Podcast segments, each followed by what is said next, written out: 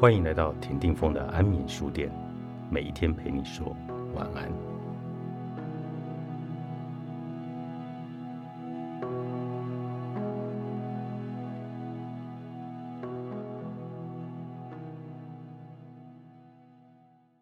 当我们无法接受自己强大的时候，就倾向于找强大的伴侣；当我们无法接受自己弱小的时候，就会对小鸟依人的感觉无法拒绝。这种对自己弱势功能深深的不接纳，就是一枚定时炸弹。它会在未来的某个时间段被各种无常的变化引爆，就像是没有长出肺的鱼，永远都生活在危机中。没有了水怎么办？当我们的表层需要已经被彻底满足了，或者无法被满足的时候，就是炸弹引爆之时。就算是形同虚设的婚姻，也有它的潜规则。那个潜规则还是我们的表层需要。我需要一艘永远不会沉的船，因为我害怕面对分离、丧失和孤独终老。如果我们从进化心理学的角度来看一段关系，可能要比从道德角度更清晰一段关系的走向。当我们的游戏规则无法和环境变化、我们自身的改变相匹配的时候，当生产关系无法适应生产力发展的时候，这就是变革的开始。我想要更多，以及我受不了的感觉，都会让我们无法维持过去的表层关系。这个时候，考验的就是我们的人格水准的弹性。就像进化树上一开始。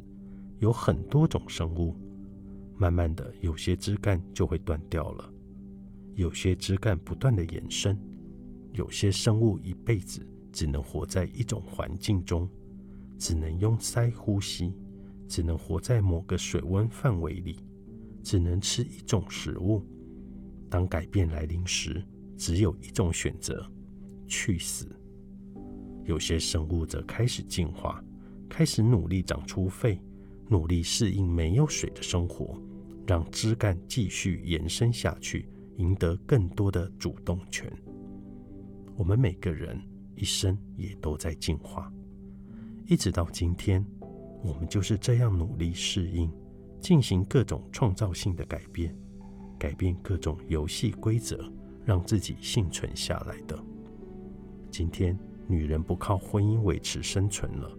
不靠养孩子换取粮食了，人类依然在进化当中。在未来，可以确定的是，像直男癌、圣母女、渣男这样的男女，可能会慢慢的被淘汰，因为他们的存在，要么不再适应不断进化的情感世界，要么其历史作用会慢慢的降低。比如，渣男。对这个时代的贡献，就是让很多女人学会了脚踏实地的活下去，或者逼迫很多幻想中的女人面对现实。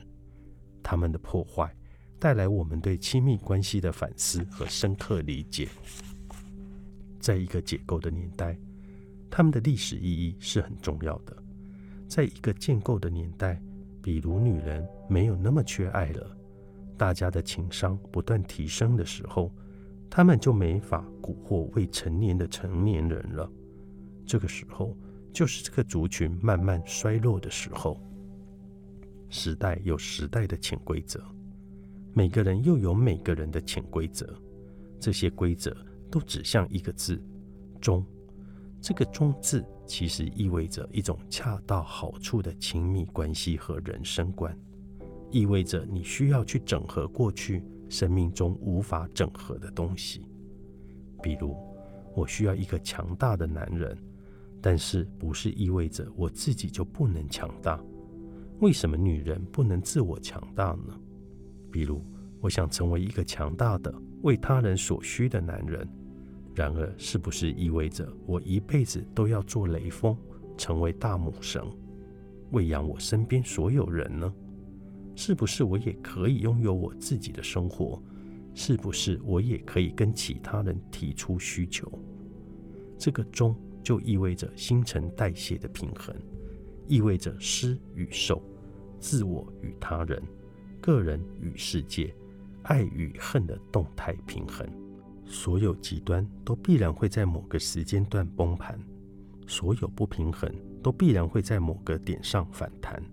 所有的幻想都要以接地气告终，所有的获得都要支出相等的代价。所有的人都逃避不了进化、改变和适应。这一切真正的改变发生在我们退无可退、忍无可忍的时候。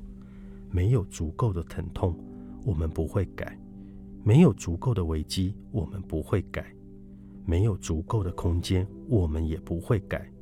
这个世界上所有的领悟，必然要痛彻心扉；所有规则的更替，都需要付出必死的勇气。你唯一能决定的，就是什么时候捅破这层窗户纸。也许这也不是你能决定的。让你爱的人重新爱上你。作者：卢月，幸福文化出版。